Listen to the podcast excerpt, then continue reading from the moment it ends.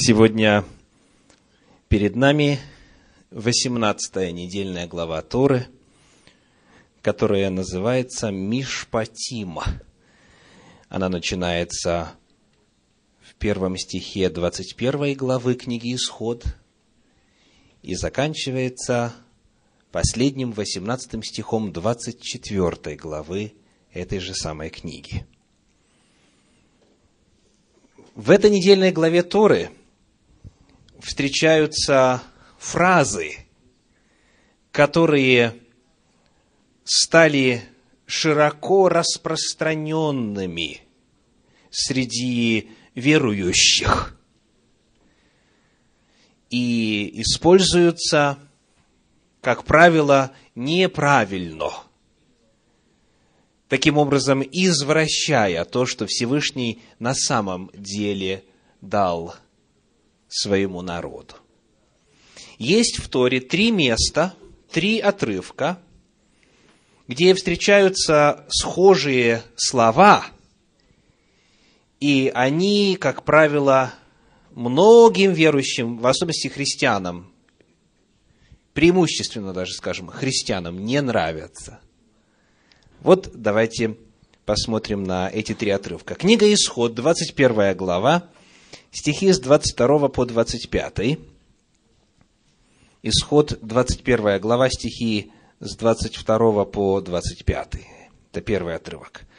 «Когда дерутся люди и ударят беременную женщину, и она выкинет, но не будет другого вреда, то взять с виновного пеню, какую наложит на него муж той женщины, и он должен заплатить оную при посредниках. А если будет вред, вот здесь начинаются нелюбимые слова, то отдай душу за душу, глаз за глаз, зуб за зуб, руку за руку, ногу за ногу, обожжение за обожжение, рану за рану, ушиб за ушиб. Второе место, где встречаются схожие слова, это книга Левит, 24 глава, стихи 19 и 20. Левит, 24 глава, стихи 19 и 20. «Кто сделает повреждение на теле ближнего своего, тому должно сделать то же, что он сделал. Перелом за перелом, око за око, зуб за зуб. Как он сделал повреждение на теле человека, так и ему должно сделать». И третий отрывок – это книга Второзаконий, 19 глава, стихи с 16 по 21. Второзаконие, 19 глава, стихи с 16 по 21. Если выступит против кого свидетель несправедливый, обвиняя его в преступлении, то пусть предстанут оба сии человека, у которых тяжба пред Господа, пред священников и пред судей, которые будут в те дни – Судьи должны хорошо исследовать, и если свидетель, тот свидетель ложный, ложно донес на брата своего, то сделайте ему то, что он умышлял сделать брату своему. И так истреби зло из среды себя, и прочие услышат и убоятся, и не станут впредь делать такое зло среди тебя. Да не пощадит его глаз твой, душу за душу, глаз за глаз, зуб за зуб, руку за руку, ногу за ногу. Вот это три отрывка, которые будут объектом нашего исследования сегодня. Типичная реакция многих на эти положения Торы такова. Какие жестокие были ветхозаветные законы. Они предписывали мстить, они предписывали, побуждали и культивировали ненависть по отношению к врагам, к тем, кто причинил тебе ущерб. Вот довольно распространенная оценка вот этих положений Торы. И вот вместо этого – как полагают многие христиане, нужно придерживаться правила, записанного в пятой главе Евангелия от Матфея. Евангелие от Матфея, пятая глава, стихи 38 и 39. Матфея 5 глава, стихи 38-39. «Вы слышали, что сказано око за око и зуб за зуб? А я говорю вам, не протився злому, но кто ударит тебя в правую щеку твою, обрати к нему и другую». Типичная реакция на эти слова такова. Слава Богу за то, что пришел Иисус Христос и своим учением отменил кровожадные ветхозаветные законы. Приходилось ли вам слышать подобные сентенции? Да, это в действительности распространенный взгляд на вещи в контексте вот этой темы. Око за око, зуб за зуб, душу за душу и так далее. Сегодня мы попытаемся с вами разобраться в этих предписаниях Всевышнего и сравним их с тем, что оставил нам Иешуа, Иисус Христос. Во-первых, очень интересно отметить, что понятие зуб за зуб и око за око и так далее, оно присуще было довольно многим народам в древности даже самым по нашим современным меркам развитым народом. Например, известный греческий философ Аристотель в своей десятитомной книге Никомахова этика описывает, что вот этот принцип око за око и зуб за зуб, он был принят – и исповедовался таким направлением греческой философии, как пифагорейцы, последователи Пифагора. В Афинах человек по имени Салон ввел этот принцип в законы, которыми управлялись Афины. И древние римляне ввели принцип око за око и зуб за зуб в свои так называемые 12 таблиц. Это свод законов, который получил название «Законы 12 таблиц». Как говорит Большая советская энциклопедия, законы 12 таблиц – это свод законов Древнего Рима, созданный в середине пятого века до нашей эры. И причина, по которой они так назывались, заключается в том, что все эти законы были записаны на 12 досках, выставленных на городской площади.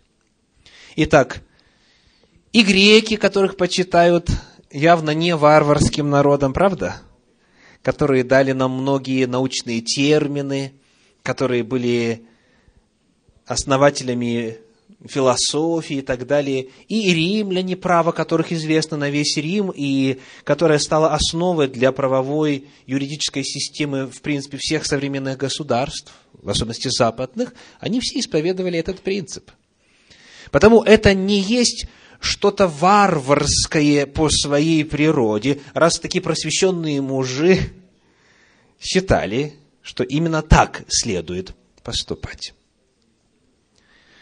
Давайте посмотрим теперь на значение этих слов непосредственно в Торе. Чаще всего, когда несведущий человек читает слова Иешуа, вы слышали, что сказано было древним «око за око и зуб за зуб», а я говорю вам, не протився злому, он представляет себе какую ситуацию?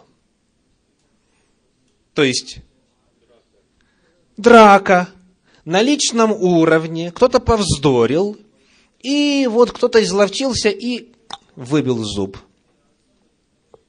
И они представляют себе, что Тора говорила, что у человека есть право развернуться и выбить ему тоже зуб. Да? Или если ему руку поломали, он имеет право взять и поломать руку и так далее. Или глаз выбить. То есть, как правило, считается, что эти законы регулируют какую сферу? Личностную сферу. То есть, что как будто они регулируют межличностные взаимоотношения и рассказывают о том, как реагировать, если тебе кто-то причинил вред. Вот если тебя обожгли, что тебе делать? Ты должен пойти и тоже прижечь его, да? Чтобы запомнил. Вот, то есть, как правило, считается многими, что этот принцип описывает то, как мы, люди, на личностном уровне среди ближних должны решать вопросы. И это первая неверная предпосылка. Давайте посмотрим, какой уровень на самом деле эти слова описывают. В 21 главе книги «Исход» мы сейчас по очереди обратимся к каждому из этих трех прочитанных историй отрывков – в 21 главе книги «Исход» 22 стих в синодальном переводе звучит так. Исход 21, 22. «Когда дерутся люди и ударят беременную женщину, и она выкинет, но не будет другого вреда, то взять с виновного пеню, какую наложит на него муж той женщины, и он должен заплатить оную при посредниках. Значит, кто определяет размер пени? муж, да? Сказано, какую наложит на него муж той женщины. То есть тогда правосудие в руках личности находится. Вот ему вздумалось, например, 10 тысяч запросить там, шекелей, да? Вот и плати. Вот. При посредниках, это уже хорошо, что хоть при посредниках, да? Но, к сожалению, здесь текст Торы искажен. Вот послушайте, как в англоязычном English Standard Version, английский стандартный перевод, как здесь звучит этот 22 стих. Я читаю вторую часть этого 22 стиха. The one who hit her, тот, кто ударил ее, shall surely be fined, непременно должен заплатить штраф, as the woman's husband shall impose on him – поскольку муж этой женщины выдвинет обвинение против него, and he shall pay, и он заплатит as the judges, judges determine. Он заплатит в соответствии с тем, как определят судьи. Представляете, какая разница? У нас сказано, за, нужно взять с виновного пению, какую наложит на него муж, и при посредниках отдаст. Этот перевод говорит, что он заплатит столько, сколько судьи определят. Обратимся к переводу Санчина, который мы читали сегодня в начале. То его следует наказать. Перевод Санчина – это перевод э, иудейский. То его следует наказать, взыскав с него деньги. Когда потребует муж той женщины, он заплатит сумму, которую определит суд. Итак, мы находим, что вопрос справедливости не был отдан в руки личности, а эти законы даны для того, чтобы регулировать, как работает суд. Эти законы даны для того, чтобы судьи знали, каким принципом пользоваться. Итак, если тебя ударили, выбили зуб, что нужно делать? Нужно идти в суд. И вот когда суд решит, то тогда это решение суда необходимо будет выполнить. То есть, смотрите, нет мести на личностном уровне, нет права у человека самому решать, сколько должен заплатить или каким будет наказание. Это обязательно должно пройти через решение судебной инстанции. Далее. Книга Левит – это второе место, которое упоминает вот эти фразы. Там какой контекст? Я читаю стихи с 19 по 22. «Кто сделает повреждение на теле ближнего своего, тому должно сделать то же, что он сделал. И вот стих 22 говорит, один суд должен быть у вас, как для пришельца, так и для туземца, ибо я Господь Бог ваш. Итак, где это решается? Снова в суде. Очень важно, что и второе место говорит о судебном измерении этого дела. И, наконец, третий отрывок, который мы читали в самом начале, книга Второзаконии, Деварим, 19 глава, стихи 16 по 21. Вот в этом отрывке сказано, что если есть тяжба, 17 стих я читаю, то пусть предстанут оба сих человека, у которых тяжба, пред Господа, пред священников и пред судей, которые будут в те дни, судьи должны хорошо исследовать. И дальше судьи принимают решение. Итак, первое, что важно определить. Вопреки распространенному мнению, Тора не дает права человеку самому решать, каким будет наказание того, кто меня обидел. Я не имею права мстить, я не имею права наказывать. Я должен обратиться в суд. А что по этому поводу Иешуа учил, что Иисус Христос говорил? Давайте посмотрим на Евангелие от Матфея, пятую главу, стихи 21 и 22. Матфея, 5 глава, 21-22. «Вы слышали, что сказано древним, не убивай. Кто же убьет, подлежит суду. А я говорю вам, что всякий, гневающийся на брата своего напрасно, подлежит суду. Кто же скажет брату своему рака, подлежит Синедриону. Что такое Синедрион? Это Верховный суд, да, то есть есть разные уровни. А кто скажет безумный, подлежит гиене огненной. Это Матфея 5 глава стихи 21 и 22. То есть Иисус Христос также считал, что вопросы необходимо решать в судебном порядке. Потому мы не видим никакой разницы, никакого, тем более противоречия, что касается вот этого вопроса. Где, в каком месте, в каких инстанциях следует решать спорные вопросы. Как же нужно было реагировать тем, кто жил по Торе в эпоху Ветхого Завета на личном уровне? То есть мы выяснили, что судебная была дана система – и необходимо было решать все вопросы официально. А вот что говорится конкретно о личном уровне. Давайте посмотрим на книгу Левит, 19 главу, 18 стих.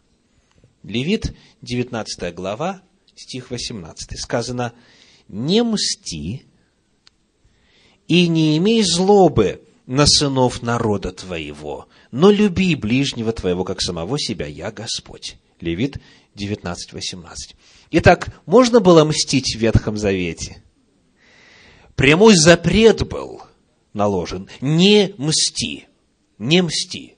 Потому что это не твое дело воздавать нарушителю.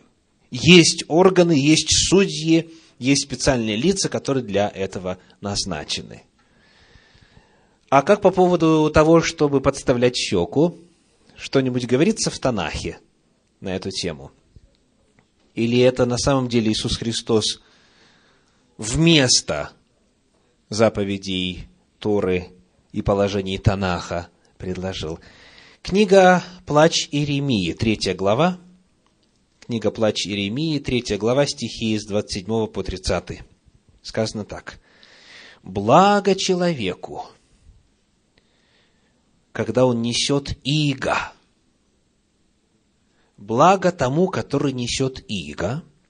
Дальше. Подставляет ланиту свою бьющему его. Пресыщается поношением. Итак, что нужно делать, согласно Иеремии? Да, подставлять ланиту, подставлять щеку бьющему. В этом благо, в этом блаженство. То есть вот он личный уровень. Тора говорит, не мсти. Танах говорит, подставляй щеку. А что касается суда, суд должен действовать по принципу око за око и зуб за зуб. И принцип этот, он называется в юриспруденции так – закон Талиона. Закон Талиона – это закон равного возмездия. То есть, судья не может назначить наказание, которое было бы тяжелее, чем соделанное преступление.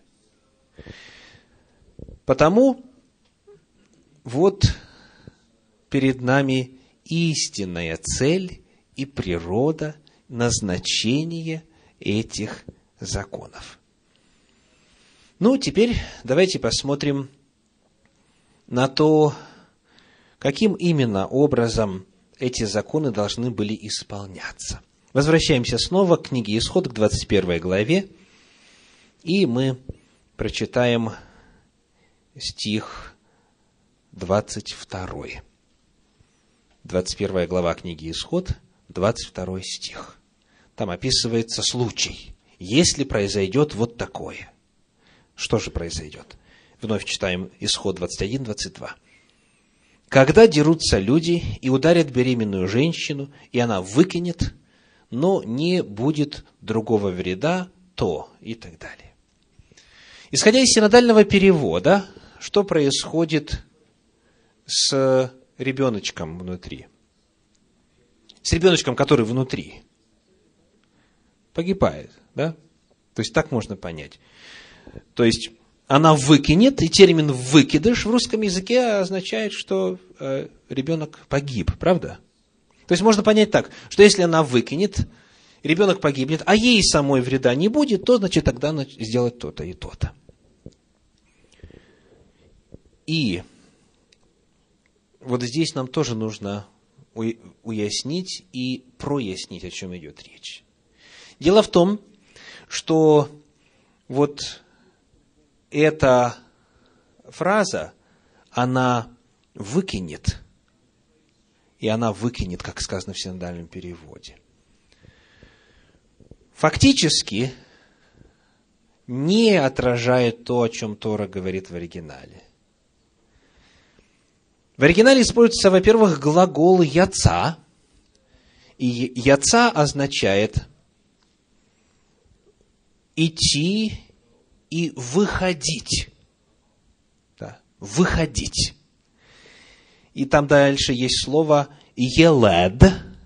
«Елед» означает сын, ребенок, дитя и так далее. Да? И вот это слово используется во множественном числе. То есть дословно фраза говорит, и выйдут дети ее. Так, дословно, выйдут дети ее. Так вот, вот это, этот глагол «яца», он нигде во всем Танахе,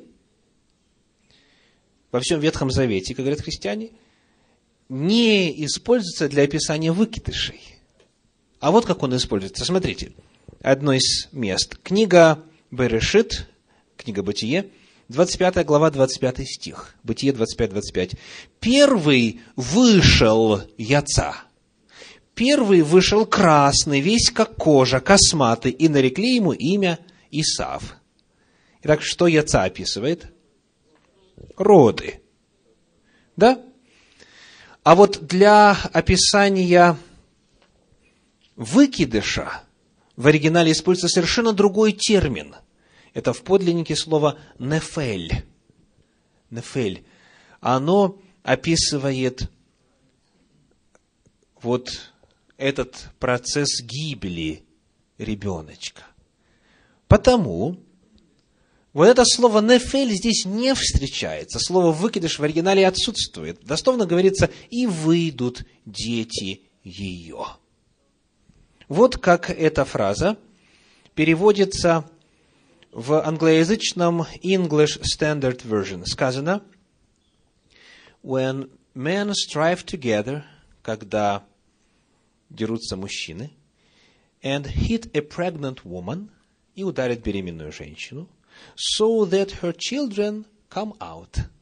Так что дети ее выйдут. But there is no harm, но не будет вреда. Дети ее выйдут, но не будет вреда. Так что с детьми? Да, то есть речь идет о преждевременных родах.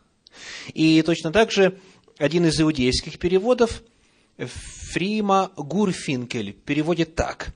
«И если подерутся люди, и ударят беременную женщину, и выйдут на свет раньше срока дети ее, но не случится несчастье, то...» Видите, как все сразу меняется. Таким образом, Тора не утверждает, что если случился выкидыш, то просто можно деньги заплатить. А если будет вред женщине, то есть если она умрет, так тогда уже душу за душу. То есть, понимаете, какая здесь нравственная проблема получается? Кто дороже? Уже родившийся человек или еще развивающийся внутри человек?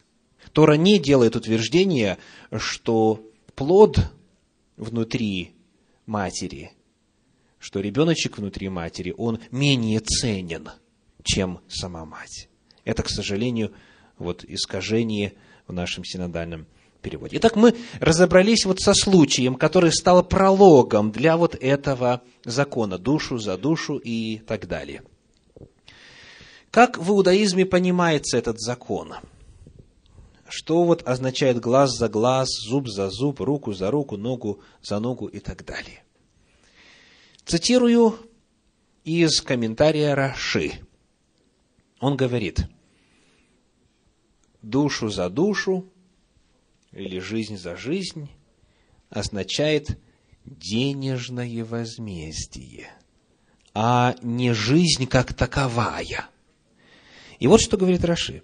Ибо по ошибке убивший другого, как в данном случае, не подлежит смертной каре, но платит наследникам убитого в за него.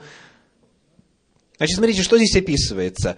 Этот вот э, кто-то, кто ударил беременную женщину, он является убийцей или нет? Были у него намерения убить младенца внутри?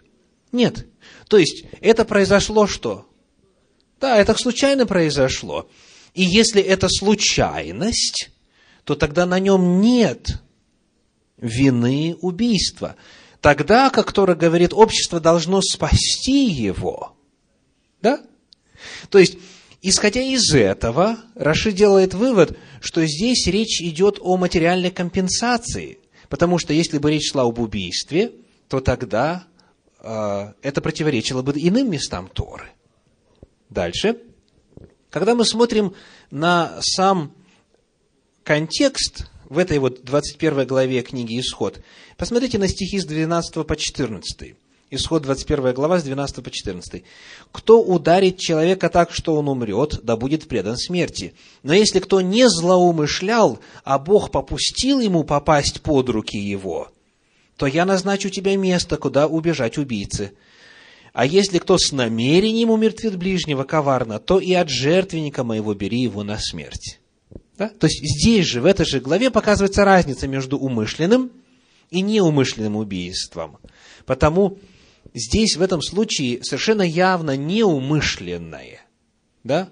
Даже если бы шла речь об убийстве, то это неумышленно. Потому сказано, пусть заплатит, а если все-таки а, будет душа убита, вот, то поскольку это неумышленно, необходимо заплатить денежную компенсацию. Вот как понимают это место мудрецы Торы.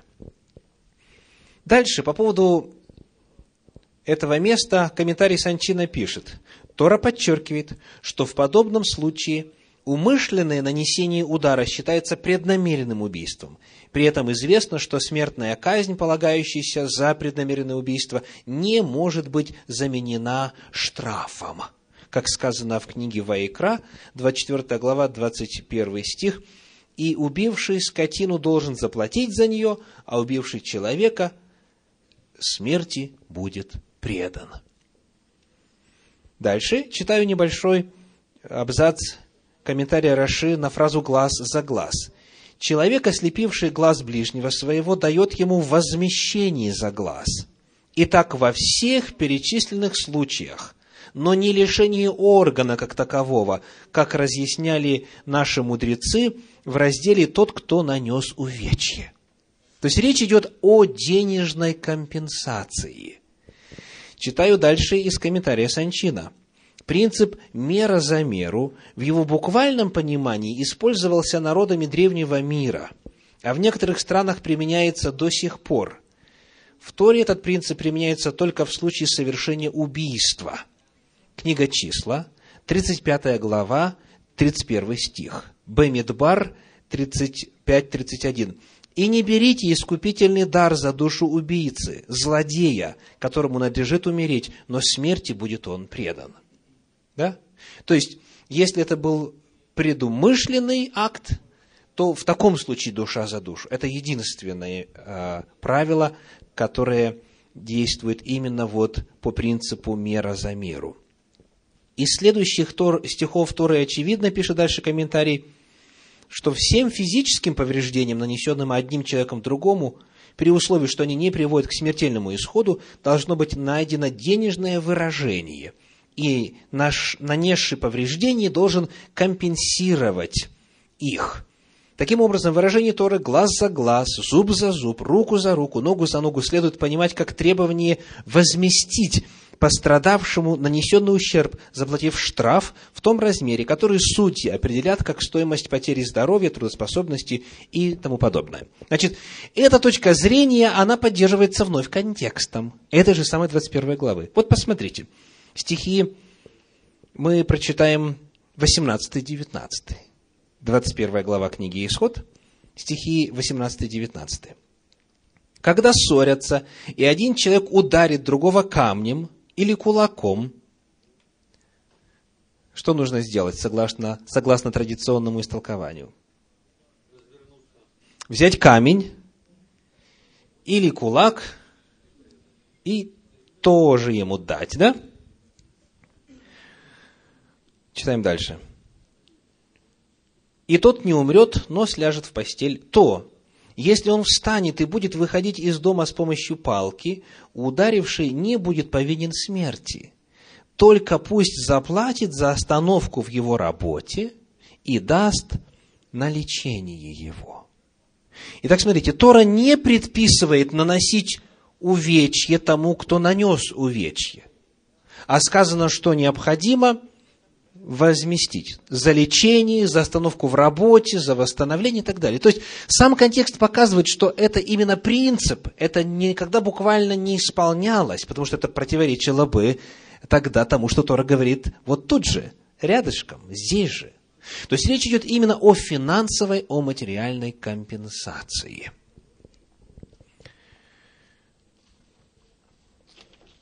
Давайте теперь посмотрим, есть ли все-таки разница между тем, что говорил Иисус, и тем, что говорил Моисей, или записал Моисей?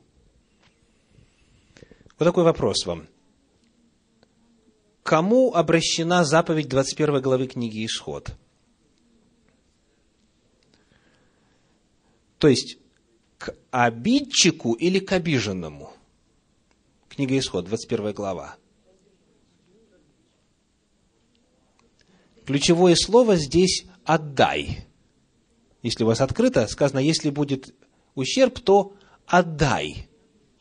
Кому обращена заповедь? Обидчику. Обидчику, да? То есть, 21 глава книги «Исход» говорит о том, что должен сделать тот, кто причинил ущерб. Он должен отдать. То есть, он должен материально компенсировать. А скажите слова Иисуса Христа, кому обращены, к обидчику или к обиженному? К обиженному. Он говорит, если ударит тебя кто, то подставь. Да? То есть, вы видите, что по самой природе направленности этих слов, они никак не могут быть в конфликте. Потому что Тора говорит, что нужно делать обидчику, а Ишо говорит о том, что нужно делать обиженному. Так? И мы уже выяснили, что Тора в отношении обиженных совершенно четко говорит, не мсти. Не мсти, правда? Таким образом, обидчику нужно возместить ущерб. Христос говорит, иди в суд, иди в Синедрион. А обиженному не нужно мстить. И Тора говорит, и Нагорная проповедь говорит. Потому нет ни разницы, ни тем более противоречия, ни несогласия между Моисеем и Иисусом. И Моше, и Иешуа, они говорят в унисон по данному вопросу. И потому напоследок, на радость всем нам, два отрывочка из Евангелий. Матфея 5 глава, стихи 17 по 19. Матфея 5 глава, 17 по 19. «Не думайте, что я пришел нарушить закон или пророков, — сказал Иисус. Не нарушить пришел я, но исполнить. Ибо истинно говорю вам, доколе не придет небо и земля, ни одна иота или ни одна черта не придет из закона, пока не исполнится все. Итак, кто нарушит одну из заповедей сих малейших и научит так людей, тот малейшим наречется в Царстве Небесном. А кто сотворит и научит, тот великим наречется в Царстве Небесном. Ясны ли слова Иисуса Христа? Его отношение к закону? И еще одно место. Евангелие от Иоанна, 5 глава, стихи 46 и 47. Иоанна, 5 глава, стихи 46 и 47.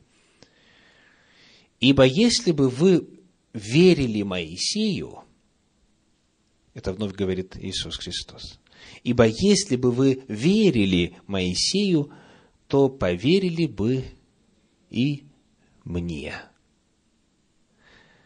И дальше. Если же его Писание мне верите, как поверите моим словам? Итак, каково соотношение между тем, что Моисей написал, и тем, что Иисус говорил? Это одно и то же. Да. Тот, кто в действительности подлинно верит Моисею, он обязательно поверит и Иешуа. А тот, кто не верит Моисею, тот и Иисусу не поверит. Таким образом, мы находим, что и по факту, и по заявлениям Иисуса Христа Он пришел не для того, чтобы отменить жестокие, так называемые жестокие законы Ветхого Завета. Он пришел, чтобы их исполнить. Он пришел, чтобы их повторить, утвердить, еще раз закрепить, прояснить. И в конце он сказал своим последователям, идите по всему миру, научите все народы, уча их соблюдать все, что я повелел вам то, что он повелел, находится в полной гармонии с тем, что Всевышний дал на горе Синай. Аминь.